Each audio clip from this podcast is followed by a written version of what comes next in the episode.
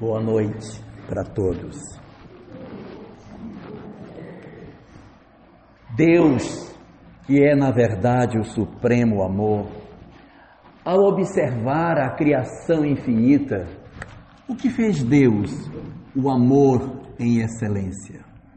Deus, debruçando-se sobre a sua própria criação, foi criando e até hoje continua criando novos espíritos sua criação infinita nunca teve princípio e não terá fim.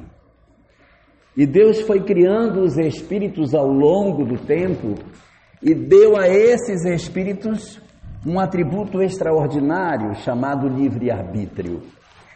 O livre-arbítrio é a condição na qual cada um de nós tem a condição de escolher o seu próprio destino, fazer as opções que assim quiser e seguir na direção que melhor lhe aprouver de acordo com o que lhe parece mais razoável. No dizer então da doutrina espírita, nós que teríamos sido criados com a capacidade de escolhermos o bem ou o mal, a decidirmos pelo certo ou pelo errado, fomos usando do nosso livre-arbítrio, fomos fazendo uso da nossa capacidade de decisão e depois de um certo período de tempo, os nossos caminhos haviam se tornado caminhos até diferentes. Alguns espíritos fizeram a opção, não sempre, mas fizeram mais opções pelo bem do que pelo mal.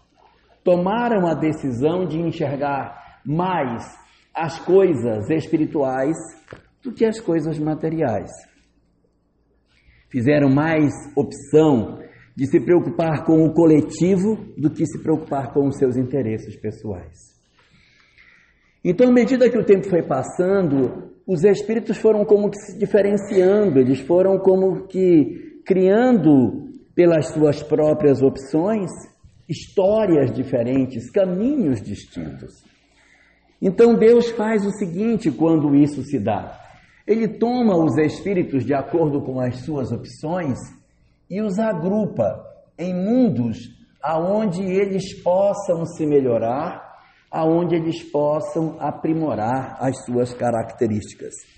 Os planetas, no dizer da doutrina espírita, não seriam locais aonde os espíritos habitariam de maneira desordenada.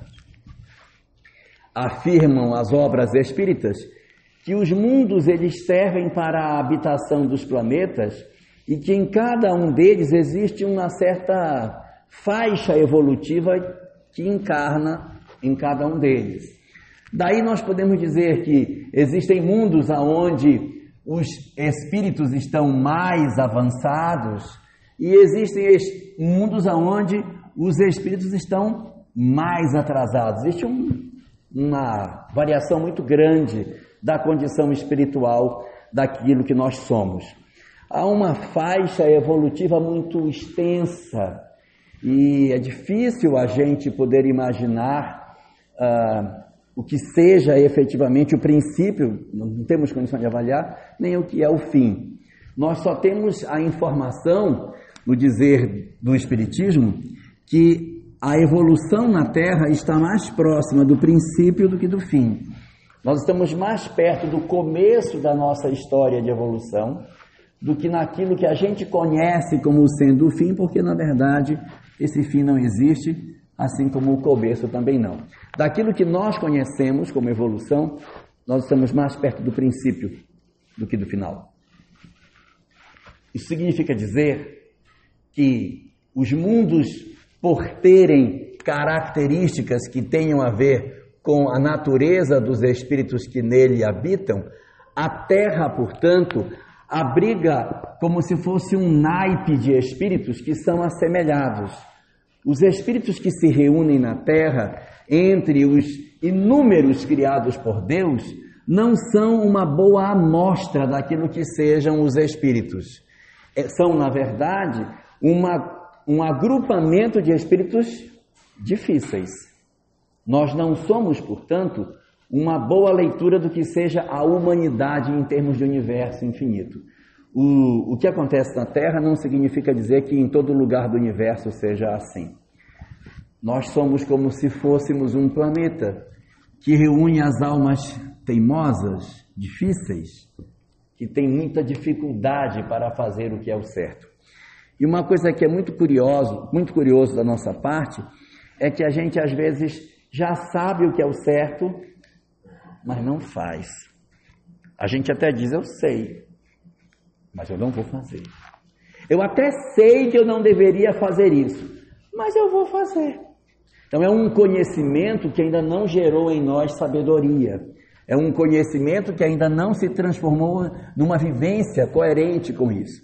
Então, na Terra especificamente, os espíritos que aqui vivem são espíritos que têm essa dificuldade danada de conjugar o que sabem com aquilo que fazem. Há uma distância entre o que pensamos e o que sentimos. É a característica básica dos espíritos que habitam o nosso planeta Terra. Isso assim é feito porque o objetivo de Deus é que a gente progrida. Então, para que a gente progrida, o que faz ele? Ele junta os iguais. Porque juntando os iguais, um vai lapidar o outro, um vai burilar o outro. É como, por exemplo, a gente que, que gosta de mexer com jardim, com planta, vai na, na floricultura, aí olha aqueles seixos que a gente usa para ornamentar vaso. Ai, olha que lindo, tão bonitinho. E a gente fica com aquela ilusão que Papai do Céu foi polir um por um, limpando. Ai, vou fazer esse mais redondinho, agora fazer esse outro aqui mais bonitinho. Ele não cria os seixos redondos. Os seixos são pedras pontudas, são cheias de arestas para lá, para cá. E essas pedras, elas caem no fundo do rio. Aí a água vai levando, no que ela vai levando, vai batendo uma na outra. Uma vai batendo na outra, vai batendo, vai pulindo, vai pulindo, quando chega lá na foz, está tudo lindo. Olha que lindo! Mas foi o resultado do processo de lapidação que uma pedra produziu na outra. Trazendo para a nossa condição do nosso planeta, o objetivo de Deus é que no convívio com os iguais, a gente consiga fazer o nosso processo de aprimoramento. Na convivência com as pessoas que dizem: Ah, é? Você fez? Foi? Então agora você vai ver. E aí a gente vai descobrir que não pode ser tão impulsivo, que a gente não pode ser tão violento, porque se nós vivêssemos num planeta em que todo mundo deixasse a gente fazer o que quisesse, a gente não quer se consertar. Imagine você morando num planeta cheio de Chico Xavier, Aí, eu vou, eu vou levar tudo. Leva, meu filho. Mas agora eu não vou levar mais. Não leva, meu filho. Então eu vou dormir. Dorme. Então agora eu não vou dormir. Não dorme. Por quê? O Chico tem umas histórias, né? Que essas histórias elas só servem para o Chico, não servem para nós, né? Porque a gente não tem essa espontaneidade dele. Mas contam os seus biógrafos que uma vez ele abriu o guarda-roupa, o ladrão tinha levado as roupas dele. Ai, meu Deus. Só tinha sobrado três ou quatro camisas. O cara levou tudo. Aí o que ele fez? Tirou o resto da roupa, fez uma trouxinha e botou um bilhetinho na janela. Seu ladrão, faltou essas. Quem devia estar precisado? Quer dizer, você conviver com um, um, um conjunto de pessoas que tivessem esse tipo de comportamento, a gente não ia se educar muito fácil, não. Então, o que acontece? Deus reúne, reúne almas difíceis para que a gente se burile. E ele vai fazendo um processo, parece uma peneira. Ele vai trabalhando diz, olha, esse aqui já está bom, esse aqui já dá para tirar. Então, ao longo da história da humanidade, Vários espíritos que foram identificados como entre aqueles que teriam se sublimado foram retirados no processo evolutivo exatamente porque já haviam ultrapassado a condição natural do nosso planeta. Mas, com a grande maioria, não aconteceu isso. A grande maioria de nós permaneceu no planeta Terra permaneceu vivendo no nosso planeta porque, apesar das nossas imperfeições, a gente não conseguiu se libertar das nossas mazelas. Nós poderíamos ter feito essa mudança. Nós tivemos até tempo para fazer essa mudança. A gente vem se debatendo aí desde a época, sabe lá Deus quando, desde a pré-história, se debatendo para ver se a gente aprende o caminho. Já ouviu mil vezes a história de que tem que amar o próximo como a si mesmo, mas nós temos dificuldade para viver esse fenômeno. Então, a gente acaba ficando, de certa maneira, como que cativo na terra e encarnando só aqui porque a gente não consegue ganhar o brevet para ir embora, para ir para outro canto. A gente continua vivendo no planeta Terra. E o que é pior, na medida em que a gente vai vivendo na terra, duas coisas vão acontecendo conosco. Nós vamos ganhando experiências que costumeiramente nos conduzem a erros. E a outra coisa que a gente ganha como consequência desses erros são os nossos inimigos. É muito comum, né? Na medida em que a gente erra, a gente ganha inimigos. Se nós considerarmos que nós estamos na Terra vivendo há séculos, há milênios, conforme a doutrina espírita, nós já devemos ter vivido muitas cenas sangrentas da nossa história. E é muito provável que nós tenhamos vivido esses momentos históricos e que a gente tenha desenvolvido este processo de violência, de, de dor, e desenvolvido em relação a outras pessoas um sentimento de inimizade. Esses erros que a gente comete, nos diz a doutrina espírita que, à medida que a gente vai tomando consciência que esses erros aconteceram, eles podem se converter em nós, nós não soubermos cuidar, eles podem se converter em culpa. O ideal é que eles não se convertam em culpa. O ideal é que esses erros eles se convertam em aprendizado e que a gente consiga crescer com as nossas, os nossos equívocos, com as nossas vacilações. Mas é muito comum em nós a gente caminhar após um erro, quando descobre que errou, no caminho da culpa e ficar chorando, lamentando, se angustiando, vivendo um processo de autopunição, exatamente porque nós nos sentimos culpados pelo que fizemos. Então, o que, que aconteceu? Nós viemos para o planeta Terra com o objetivo de aprender e crescer, e a gente acabou se emaranhando na nossa própria história, criamos conflitos para nós que provocaram processos de culpa, ao mesmo tempo que nós também desenvolvemos, em função das nossas condutas, inimizade com outras pessoas.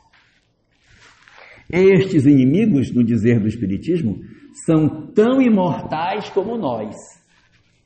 E, portanto, a morte não destruiu os nossos inimigos como nós pensávamos.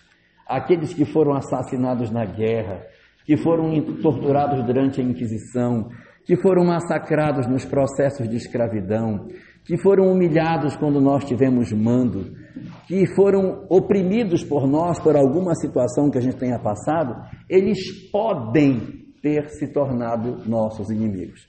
Podem, porque não necessariamente quando alguém faz mal a alguém, esse alguém que recebeu o mal passa a ter ódio da pessoa que lhe prejudicou. Há muitas pessoas que conseguem perdoar e elas se tornam livres desse mecanismo. Mas se você não perdoa, esses inimigos podem ficar gravitando em torno de nós. O que, que vai acontecer em consequência disso? Os nossos erros que produzem as nossas culpas, eles vivem dentro de nós e assim muitos de nós temos conflitos enormes e a tentativa de querermos nos desvencilhar dessas culpas. Só que no mundo espiritual, vivendo no mundo espiritual, é muito difícil apagar uma culpa. Porque se eu estou no mundo espiritual depois da morte, vivendo lá, relembrando o que eu fiz, o que eu matei, o que eu fiz, o que eu feri, que eu machuquei, que eu fiz errado, que eu não devia ter feito, eu fui errado e tal. E esse fenômeno de culpa muito forte em nós, isso nos atrapalha muito. Por quê? Porque quando a gente está aqui vivendo na vida, na vida humana que a gente tem, terrestre, nós temos um monte de preocupação. A gente tem menino, tem trabalho, tem sogra, né? já é o suficiente, né? Pronto. E aí você não tem muito tempo de ficar pensando, ah, porque sabe, teve uma vez. Chega no mundo espiritual, não tem sogra. Você não tem essas preocupações. Então você tem o tempo todo para você. Você vai ter todo o tempo para ficar pensando sobre si mesmo. Tem até algumas obras espíritas que dizem assim: ah, a gente precisa fazer um processo de autoconhecimento e de transformação antes da morte para não ser tão ruim depois, porque vai ter que fazer todo jeito. Vai ter que todo jeito, ou aqui ou lá. Então é melhor fazer do lado de cá para não sofrer tanto do lado de lá. Porque se fizer do lado de cá, ainda dá tempo de consertar, nem que seja meia boca, mas dá para fazer alguma coisa para arrumar. Mas se for embora e só depois descobrir que fez errado, você vai se sentir mais desconfortável. Então, procure fazer antes de ir, pelo amor de Deus. Resultado: esse processo de culpa do lado de lá, ele é muito maior. E os espíritos, segundo falam as obras doutrinárias, eles sentem muito os conflitos, os erros, as faltas, eles se lamentam muito, eles sofrem de maneira mais intensa exatamente por não ter outras preocupações senão o próprio sofrimento. O que é que Deus, que é o supremo amor, a infinita misericórdia, faz por nós? Meu filho, para que você não fique sofrendo, eu, eu vou afagar dois coelhos com um afago só. Então, o que, que faz Deus para afagar dois coelhos com um afago só? Ele diz: Você vai voltar para consertar. E eu ainda vou te dar uma chance. Tu vai esquecer metade do que tu sabe. Então, a gente, para poder sair do processo de culpa, a gente reencarna. Ai, reencarnar é maravilhoso, porque eu vou voltar para a terra e vou poder consertar aquilo que eu fiz de errado. Mas para te ajudar, eu ainda vou te dar um, um plus. Você vai renascer e não vai lembrar tudo. Só um pedaço. Eu não vou apagar tudo também. Vai lembrar só um pouquinho, mas você vai voltar. Então, a nosso benefício, o que faz Deus? Coloca o chamado véu do esquecimento. O que seria isso?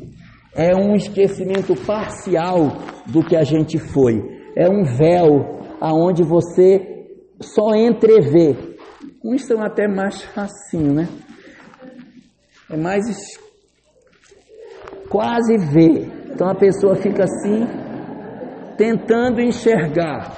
Aí você renasce com algumas lembranças de algumas coisas, do tipo, ai, eu não sei porquê, mas Fulano me é tão antipático. Até a voz dele, quando fala, me incomoda. Quando eu olho para ele, sentado na mesa, tomando café comigo, mastigando, com aquela dentadura frouxa, que balança dentro da boca quando come, é maravilhoso, por sinal. Me incomoda. Então, a gente renasce, sim, renasce, mas a gente tem o véu do esquecimento. Nós esquecemos boa parte do que nos aconteceu, mas Deus não permite que a gente esqueça tudo. Você lembra de algumas coisas, eu sinto que eu gosto de música, eu sinto que eu não gosto de matemática, eu sinto que eu gosto mais de minha mãe e não me sinto bem, confortável, meu pai me incomoda, eu não me, me dou bem. Entre meus filhos eu sinto que tem uma diferença de um para o outro, o que, que pode ser isso? Entre os meus irmãos, não só entre meus parentes, mas nos lugares, eu não gosto da minha profissão, eu queria muito fazer um concurso público para largar o que eu faço e eu nunca passo, desgraça. Toda vez que eu quero, não vai. Odeio o meu trabalho, odeio o que eu faço. Odeio a cidade que eu vivo. Isso tem pouco, mas é assim. Odeio o lugar quente que eu moro. Meu sonho é quando me aposentar ir embora desse lugar quente.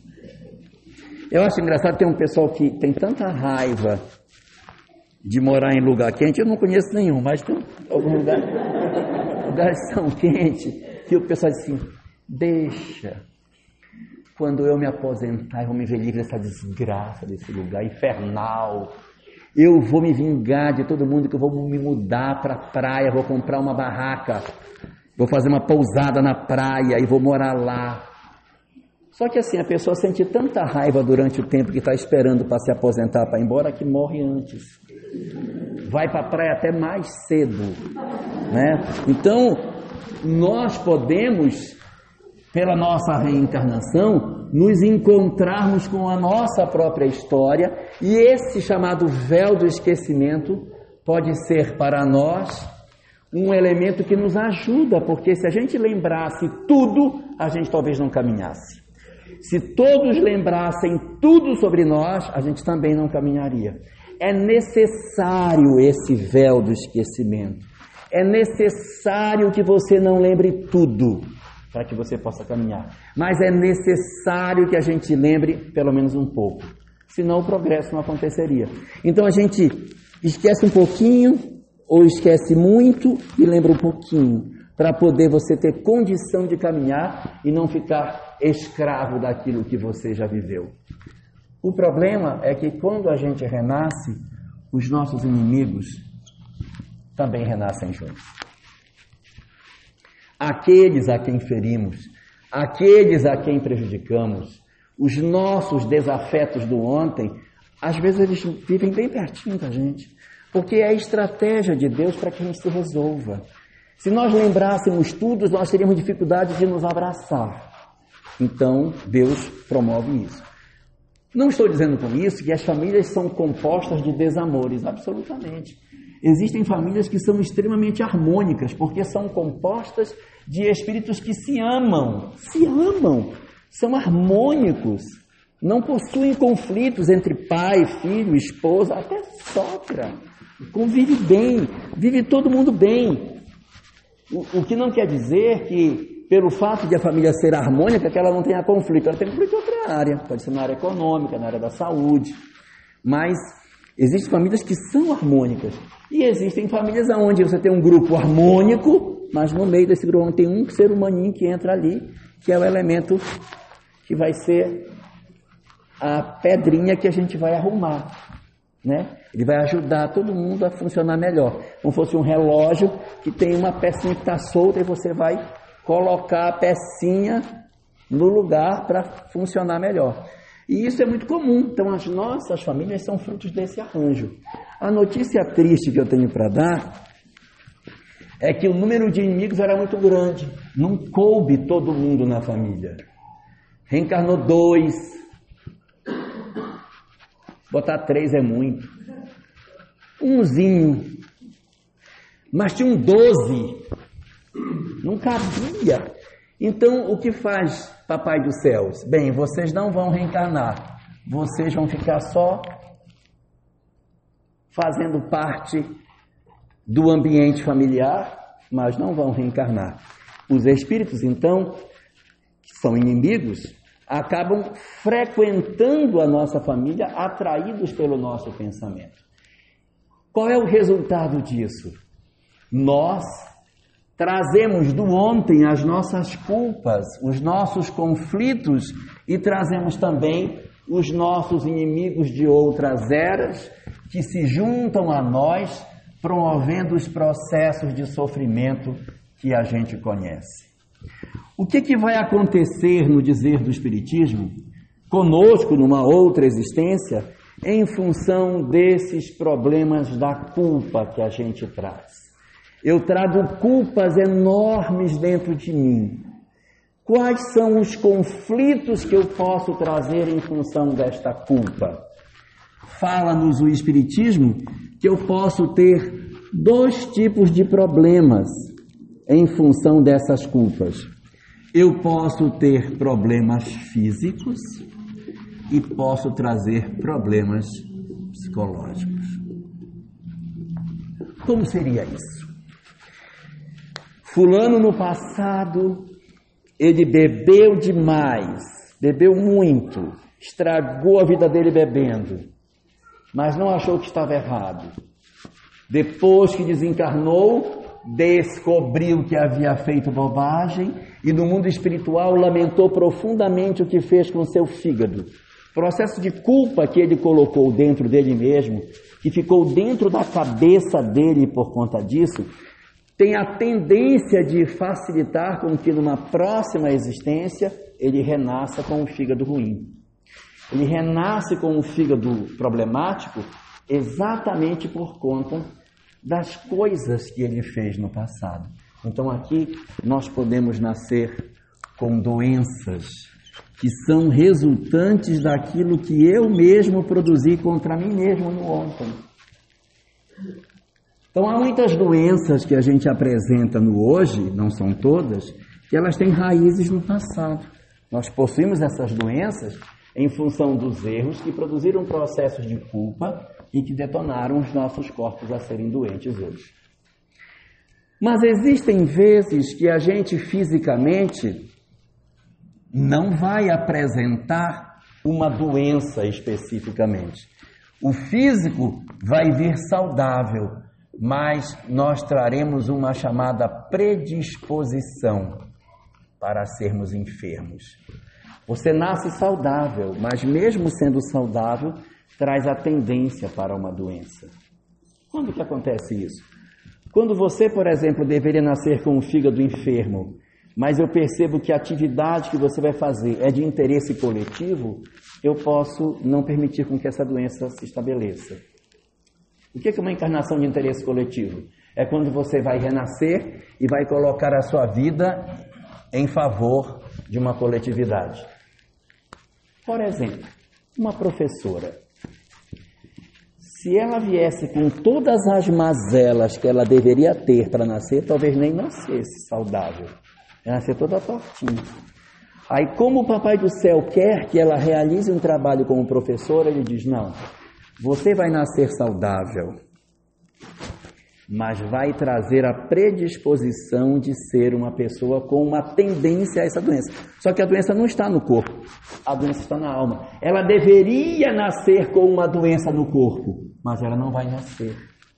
Porque a tendência do trabalho que ela tem para desempenhar, não vai abrir essa predisposição para ela. A mesma coisa acontece quando os dramas são psicológicos. O indivíduo vai renascer e ele vai ter conflitos na área psicológica. Você vai olhar, a pessoa está linda, maravilhosa, toda numa cabelinho na pranchinha, cílios postiços da Lancome. Tem, será? Acho que tem, não é? Perfumes parisienses ou de toilette. E aí você, nossa, a pessoa está um espeto, você olha a pessoa, acabou de vir da, da ginástica com aquelas roupas de de malhação toda poderosa, mas por dentro está só bagaceira. Só a capa da gaita. Por quê? Porque ela pode estar fisicamente muito bem, mas ela, em função dos erros, culpas, conflitos que traz, ela tem conflitos psicológicos. Por exemplo, vou dar aqui cinco tipos: perturbação do sono. Não dorme, gente. Não dorme. Não dorme. Quando dorme, acorda assustado. Estava me enforcando. Dorme, sonha que estão perseguindo, tem um lobo atrás dela com olho vermelho. Dorme, aí acorda, está no meio do campo de batalha, estão matando gente, estão rasgando gente, estão mastigando pessoas. Dorme e está se afogando, está no meio de uma loucura. Quando não é o problema do sono, é problema de ansiedade. Já nem tem mais unha. Já roeu tudo. Uma ansiedade miserável, sabe? Ai, eu não aguento ver. Quando eu começo a assistir um filme no YouTube, eu já vou para o final para ver logo quem foi que morreu. Eu não aguento. Eu já pego o livro, já leio logo a última página para saber quem viveu. Depois eu vou ler para poder saber, mas pelo menos eu já dou uma vista quem é que vai morrer. Então, assim, uma ansiedade em tudo a gente não consegue. Se a pessoa começa a contar uma história, daquela história comprida, a pessoa fica desesperada. Aí é que a minha prima, Inclusive, minha prima, ela mora. Meu Deus, pelo amor de Deus, termine. Então, a gente às vezes começa a viver umas crises danadas. E é ruim, porque às vezes assim, a pessoa engravida e não tem jeito, é 40 semanas, gente, não tem, é 40 semanas, não adianta, vai ser 40. Aí a pessoa fica, meu Deus, eu queria que nascesse logo, aí como, como será, aí como será o rostinho dela, eu queria saber como é que... Calma! Você vai ver durante muitos anos ainda, mas calma. Então a ansiedade é um conflito que a gente tem, porque a gente às vezes não quer estar naquele lugar ou naquele tempo. Não querer estar naquele lugar ou naquele tempo são sinais de ansiedade. Outro problema é medo. É medo, medo, medo, medo, medo, medo de sair na rua, medo de, de encontrar com as pessoas, medo de estar sozinho, medo de pegar o elevador, medo de ficar no escuro, medo de sentir medo. É um muitos conflitos nessa área que decorrem exatamente das fragilidades que nós já cultivamos no passado e que agora estão eclodindo no momento. Então, além do sono, da ansiedade, do medo, vem o problema da insegurança. É uma insegurança. Será que ele gosta de mim? Será que ele não gosta de mim? Acho que ele não me ama, não. Acho que ele só falou aquilo porque ele queria me agradar. Ele não gosta de mim. Gosta, não gosta, não gosta, gosta. Tem uma uma poesia do Carlos Drummond de Andrade que representa muito bem isso aí. Eu não sei ela direitinho não, mas é mais ou menos assim. Quero que tu me repitas todos os dias de tua vida que tu me amas, que tu me amas, que tu me amas. Na verdade, eu quero que tu repitas isso para mim de hora em hora, de cinco em cinco minutos. Não, a todo momento. Eu quero que tu digas que tu me amas, que tu me amas, que tu me amas, que tu me amas, que tu me amas, que tu me amas. Porque quando tu dizes que tu me amas, tu me convences. E quando tu te calas, me vem a dúvida. Tu desgraça, pensou? Você já imaginou uma insegurança desse tipo? Que você não pode parar de dizer para o outro que ama, senão ele já começa a desconfiar. Então, às vezes, a gente tem uma insegurança danada, um medo da vida, um medo de viver. E isso Fisicamente está um espetáculo, Euclério. Está um espetáculo. A pessoa está na frente da Torre Eiffel, batendo aquela foto, no Sena, perto da catedral, antes de queimar, ali, mas por dentro, você nem imagina. No Facebook é lindo, todo mundo rindo, mas. E quando não tem essas coisas, sofre de angústia. Um peso no coração. Eu não sei o que eu tenho, não sei, é um peso, um peso. Uma coisa que não passa, uma sensação ruim, parece que vai acontecer alguma coisa ruim, eu fico preocupado, ligo para meus filhos, está todo mundo bem. Aí eu digo, não, então deve ser alguma coisa que está acontecendo, então eu vou no médico, deve estar tá doente, deve estar tá com câncer. Aí vai, não, também não tenho nada, mas eu não sei, é uma coisa, uma coisa que não passa, é um sentimento ruim. Diz a doutrina espírita que todos esses fenômenos eles podem ser promovidos em função dos nossos conflitos internos. Agora, o que é pior é que os nossos inimigos aumentam esse processo. Se nós sozinhos já somos perturbados, com eles fica pior ainda. Porque o que acontece? Esses espíritos que não gostam de nós, e têm lá as suas razões, eles procuram os nossos pontos de fragilidade. Ah, o problema dela é insegurança, é. Então eu vou aumentar a insegurança dela. E aumenta a insegurança. Ah, o problema é sono, então vou perturbar o sono dela. Então vai procurando e vai dificultando. Aí você vai tendo problemas de várias ordens exatamente por conta da presença psicológica desses inimigos dentro do nosso espaço de, de, de vida. E se eles só nos perturbassem psicologicamente estava bom. O problema é que eles nos perturbam também fisicamente. Espíritos também podem produzir doenças. Aí você diz, mas como? Ele virou vírus para poder entrar na pessoa? Né? Se ele virar um vírus. Não. Eles, eles nos promovem a doença por duas razões. Olha quanto bebê, gente.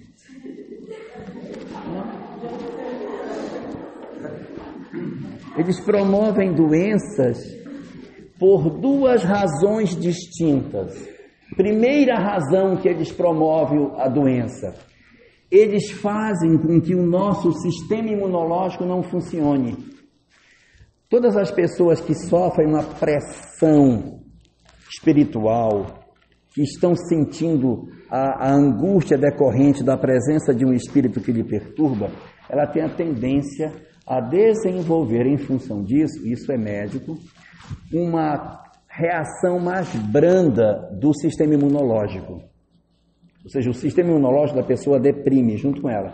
A pessoa deprimiu, o sistema imunológico começa a funcionar com menos habilidade. Resultado: você de repente poderia reagir a uma doença com mais facilidade? Não vai reagir. Ela vai se estabelecer.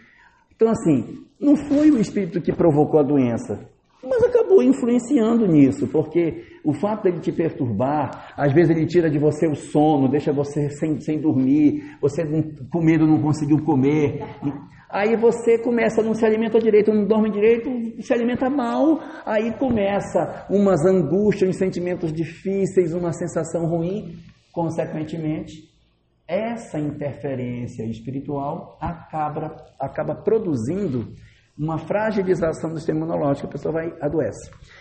Geralmente as doenças produzidas nessas condições são aquelas que terminam por ite, são inflamações, porque o sistema imunológico não reagiu. Eu não estou querendo dizer com isso que se a pessoa teve uma doença IT, é um problema espiritual. Mas otite, gastrite, sinusite. Bom, vocês já entenderam. Todas essas que têm it significa isso inflamou. Essas inflamações é porque o sistema imunológico não está conseguindo debelar a inflamação que aconteceu. Porque o normal era que o sistema imunológico sentisse a doença e você reage. Às vezes a gente fica assim um pouco mole, mas ah, eu não sei, acho que eu gripei. Né? Experimente passar três dias acordado, ver se você não fica com sinal de gripe. Porque o sistema imunológico não aguenta, você estressa o sistema imunológico. Agora, o sistema imunológico ele pode ficar estressado quando ele está ruim, independente de você ficar sem dormir. Simplesmente você começa a ficar doente, atrás, vê uma conjuntivite, a pessoa passa uma conjuntivite lá longe, se eu tiver depressivo, já peguei. Então, geralmente o depressivo tem uma tendência de ficar doente, não é porque ele queira. Não é que ele fica gemendo, ah, eu estou doido para ficar doente, ah, eu queria tanto. Não, não é. É porque o sistema imunológico dele está debilitado, ele acaba adoecendo. Então, essas doenças fisicamente acabam acontecendo também. E a segunda forma com a qual os espíritos podem nos perturbar produzindo doenças são as doenças que estavam previstas de acontecer e não deveriam acontecer. Você deveria ter nascido com um problema no pâncreas, mas não nasceu com esse problema no pâncreas. Por quê? Em função do que você ia realizar, da tarefa que você ia fazer na vida, você não renasceu com esse problema no pâncreas. Não renasceu. Mas o espírito continua com o problema. Ou seja, o corpo não tem, mas o espírito ainda é doente. E por que Deus faz isso? Na expectativa de que a gente, mudando de vida, cure o espírito e não precise ter a doença. O que fazem os nossos inimigos? Perturbam as nossas mentes, fazem a gente se aborrecer, se irritar, guardar ódio, ter mágoa, sentimentos ruins. E esses sentimentos ruins desequilibram as nossas energias. E as doenças que não deveriam aparecer, aparecem. Aquelas que foram, é, foram problemas que foram poupados de acontecer, eclodem exatamente em função dessa interferência espiritual que eles promovem em nós. Não quero ser pessimista, mas isso não é o pior. O pior que acontece é que, à medida que a gente vai vivendo essa experiência, nós vamos experimentando um sentimento muito ruim, que no dizer da doutrina espírita, é o que de pior pode acontecer com o ser humano durante a vida terrena. Pior que pode acontecer conosco quando a gente passa por todos esses conflitos, é a chamada perda da fé. A perda da fé é a pior coisa que pode acontecer com qualquer um de nós. Por quê? Porque enquanto você tem fé, você passa pelas coisas, mas você tem uma força interior que te diz: isso vai passar, nós vamos melhorar, isso é só uma fase, Deus está vendo, não vai acontecer do jeito que poderia, nós vamos nos unir. Aconteceu uma coisa que foi é, ruim, mas a gente vai se reconstruir. Por quê? Porque a fé é o grande instrumento que permite a nós que a gente se levante diante de um conflito. Todos nós na Terra passamos por dores. Nenhum de nós vive a vida na Terra sem passar por conflito. Todos nós temos os nossos momentos de dor, de crise, de tristeza. É normal. É esperado que a gente, durante a vida na Terra, tenha os nossos momentos de lágrima, de tristeza, de decepção, um, uns dramas muito pesados que às vezes, gente, eu não vou aguentar. É peso demais nas minhas costas, eu, eu não suporto mais. Mas a fé é o grande instrumento que nos sustenta. Seja essa uma fé católica, seja a fé espírita, seja a fé protestante, budista, não me interessa. Mas a certeza de que eu tenho Deus para cuidar de mim. Segundo a doutrina espírita, isso é o mais importante para que a gente consiga agasalhar a carga nas costas e conseguir seguir. Mas o que acontece? Esses fenômenos sucessivos de perturbação espiritual, de doenças, de conflitos internos, de angústias, eles corroem a nossa fé. Eles atacam as nossas crenças.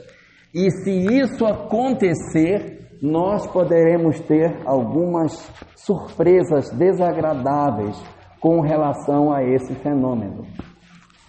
A perda da fé, ela promove em nós uma sensação ruim, a sensação de que nós estamos sozinhos, uma, uma, uma sensação de que de alguma forma a vida tirou de nós o que nós tínhamos de mais belo. E a gente começa a dizer assim: Deus não cuida de mim. Deus não se interessa por mim. Isso é o pior que pode acontecer. Porque a sensação, a sensação de que estamos distantes dos, daqueles que nos cuidam, vão produzir em nós uma coisa horrível, que é a sensação do abandono. A pior coisa que a gente pode ter é a ideia do abandono espiritual. Eu estou sozinho no mundo, não tenho ninguém por mim. Eu sou um pobre, coitado, desgraçado, não tenho ninguém por mim. Porque na hora que isso acontece, é como se nós tivéssemos quebrado a nossa bússola. Quando nós chegamos nesse nível de perda de fé, a nossa bússola está quebrada. E alguém que está com a bússola quebrada pode fazer qualquer coisa. Porque Deus é a nossa bússola. Eu estou aqui dizendo, não, mas eu tenho que ir nesse caminho. Não, não, mas eu não vou fazer. Por exemplo, eu perdi meu emprego, eu não tenho dinheiro, a minha família está passando fome, o que, que eu vou fazer? Então eu vou vender droga. Eu vou vender droga e eu vou conseguir. Se eu não tenho uma bússola da fé, eu digo, por que não? É uma maneira de eu ganhar dinheiro. E aí eu vou entrar por um caminho que eu não deveria entrar. Se eu, se eu abandono a minha percepção de que Deus me cuida, eu posso cometer qualquer desatino, qualquer loucura eu posso fazer, até mesmo cometer o suicídio. Por quê?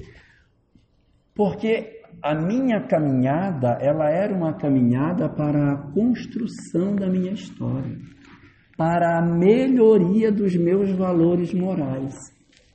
Mas como eu não consegui trabalhar os meus erros e as minhas culpas e a perturbação que os meus inimigos produziram, eu acabei perdendo a fé com tanta pressão que eu sofri e isso me projetou numa sensação de abandono espiritual que eu concluí: eu estou sozinho, então eu vou encerrar com o meu sofrimento. A doutrina espírita diz que a vida continua sempre. E a ideia de nós cortarmos o fio da vida antes da época prevista nunca será boa opção. Não existe na literatura espírita nenhuma condição que a gente viva que o Espiritismo diga, ah, nessas condições é justificável que se opte pelo suicídio. Não há nenhuma. Todas as vezes que a gente faz a opção pelo suicídio, nós estamos fazendo uma opção por um caminho que não é o mais adequado, segundo o Espiritismo. Por que razão? Porque a concessão da vida na Terra é uma concessão extraordinária para o crescimento do indivíduo. É uma concessão importantíssima para que a gente consiga se levantar.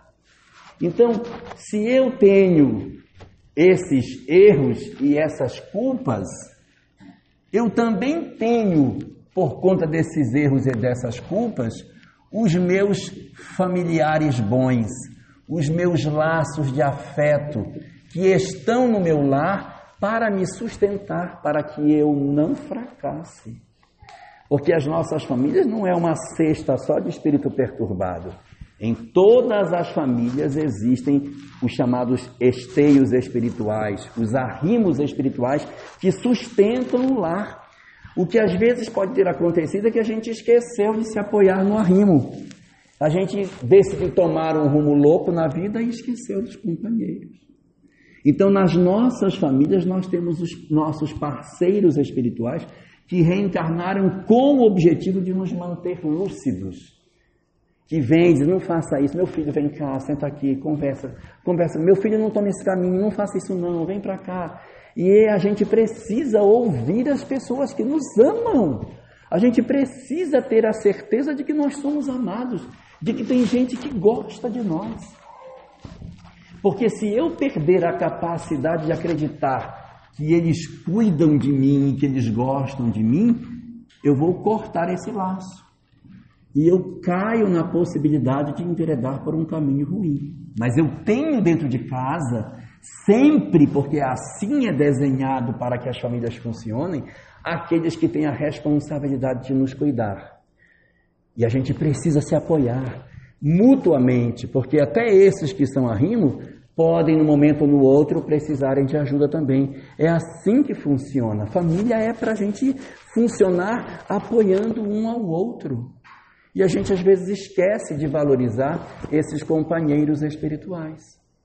A mesma coisa acontece no campo espiritual. Se é verdade que eu tenho amigos espirituais, eu também tenho mentores espirituais que às vezes a gente esquece de lembrar deles. Nós falamos muito dos que nos perturbam e muito pouco daqueles que nos amam. No dizer da doutrina espírita, por mais numerosos que sejam os nossos inimigos, aqueles que nos amam são sempre mais numerosos. O número dos espíritos que querem o bem da humanidade, o nosso, é muito maior. Leon Denis diz o seguinte: o espírito sempre progride. O espírito sempre progride, não anda para trás. E se Deus criou desde o princípio até hoje, é lógico imaginar que existe muito mais espírito iluminado do que espírito perturbado, porque os perturbados são só os últimos. São só os que ainda estão caminhando e os para trás. Então o universo ele é muito mais povoado por entidades boas do que pelos ruins, dos quais nós fazemos parte os pedinha são menos do que os espíritos iluminados. E nós ficamos nos agarrando exatamente com os que são mais difíceis. Se nós nos vinculássemos ao processo de identificarmos os nossos mentores e orássemos, cuidássemos das nossas vidas e da nossa saúde espiritual e psicológica, nós teríamos muito mais resistência, apesar dos conflitos que trazemos, para que a gente chegasse ao final. A vida da gente às vezes é muito pesada, é muito dura, tem muita lágrima. A gente arrasta dramas familiares às vezes bem difíceis, mas eles vão ficar mais difíceis ainda se eu fizer uma ruptura com meus familiares e uma ruptura com meus mentores. Eu estou frito. Então a gente precisa manter essa conexão com aqueles que nos amam, do lado de cá e do lado de lá, para que a gente se fortaleça nesse caminho. E existe no dizer do Espiritismo uma regra para saber se a gente está mal ou está bem. No livro Entre Irmãos de Outras Terras, existe uma mensagem lá que diz assim: Queres saber se estás bem? Pergunta a ti mesmo: Estou preocupado com o próximo? Se a resposta for sim, então tu estás bem. Se a resposta for não, você não está bem.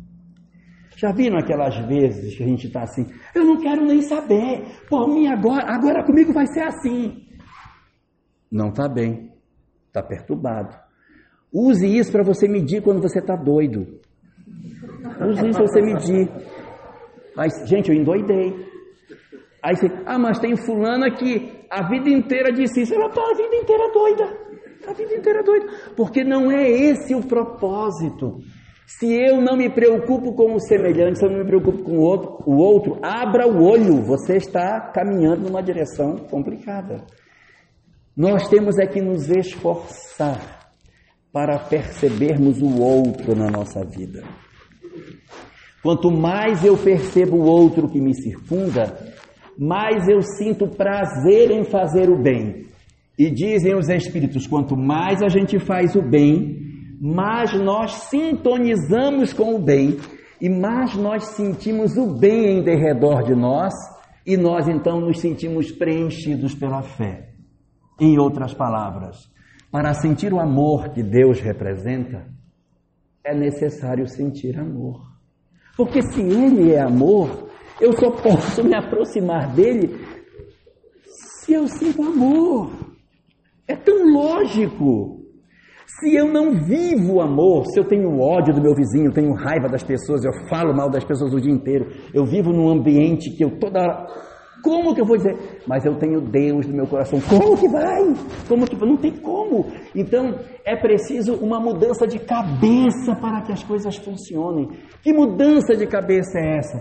Sentir a necessidade de verdadeiramente mudarmos as nossas vidas. Mudar em que sentido?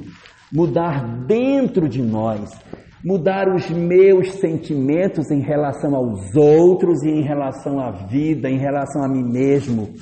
Parar de se achar o coitadinho e perceber que esta encarnação é importantíssima para que eu me levante e enxergar a importância que existe para nós nos dias que estamos passando. Isso é o fundamental fazer esse processo de transformação, sentir isso em profundidade dentro de nós. É quando a gente fizer essa mudança de sentimento em que eu me achar importante, não porque eu sou famoso, mas importante para mim mesmo. Eu sou importante para mim. A minha história depende de mim, porque sou eu que escrevo as páginas da minha vida. Então eu preciso cuidar da minha própria história. Eu preciso aproveitar as oportunidades que a vida está dando para que eu cresça. Se eu souber fazer isso, eu vou caminhar com muito mais acerto. Se eu descobrir que eu preciso cuidar do outro, cuidar do próximo, fazer as coisas em favor do meu semelhante, melhoram as condições da minha vida. Então, a chamada que a doutrina espírita nos faz, a convocação que o Espiritismo nos, nos propõe, é que nós despertemos para a vida enquanto estamos encarnados, enquanto estamos aqui, que a gente descubra a importância desse tempo e descubra a importância das nossas dificuldades para que a gente possa perceber o quanto esse momento é valioso para as nossas existências, o quanto minha família, ainda que difícil, é importante para o meu crescimento, o quanto eu sou importante para a minha própria história. E na síntese da percepção dessas coisas, perceber a importância de Deus na minha vida, para que eu procure a fé que eu quiser, mas que eu consiga, através dessa fé que eu busque, realizar a minha conexão com Deus e ter a, a certeza que, a despeito de todas as minhas tristezas, fraquezas e dores, Deus me ama profundamente e que as minhas dificuldades são geradas apenas por mim. Se nós entendermos todas essas questões, com certeza um futuro venturoso estará reservado para todos nós. Essa é a decisão que o Espiritismo nos convida a viver e que ninguém pode fazer por nós. Só nós é que podemos tomar por nós próprios a direção das nossas vidas.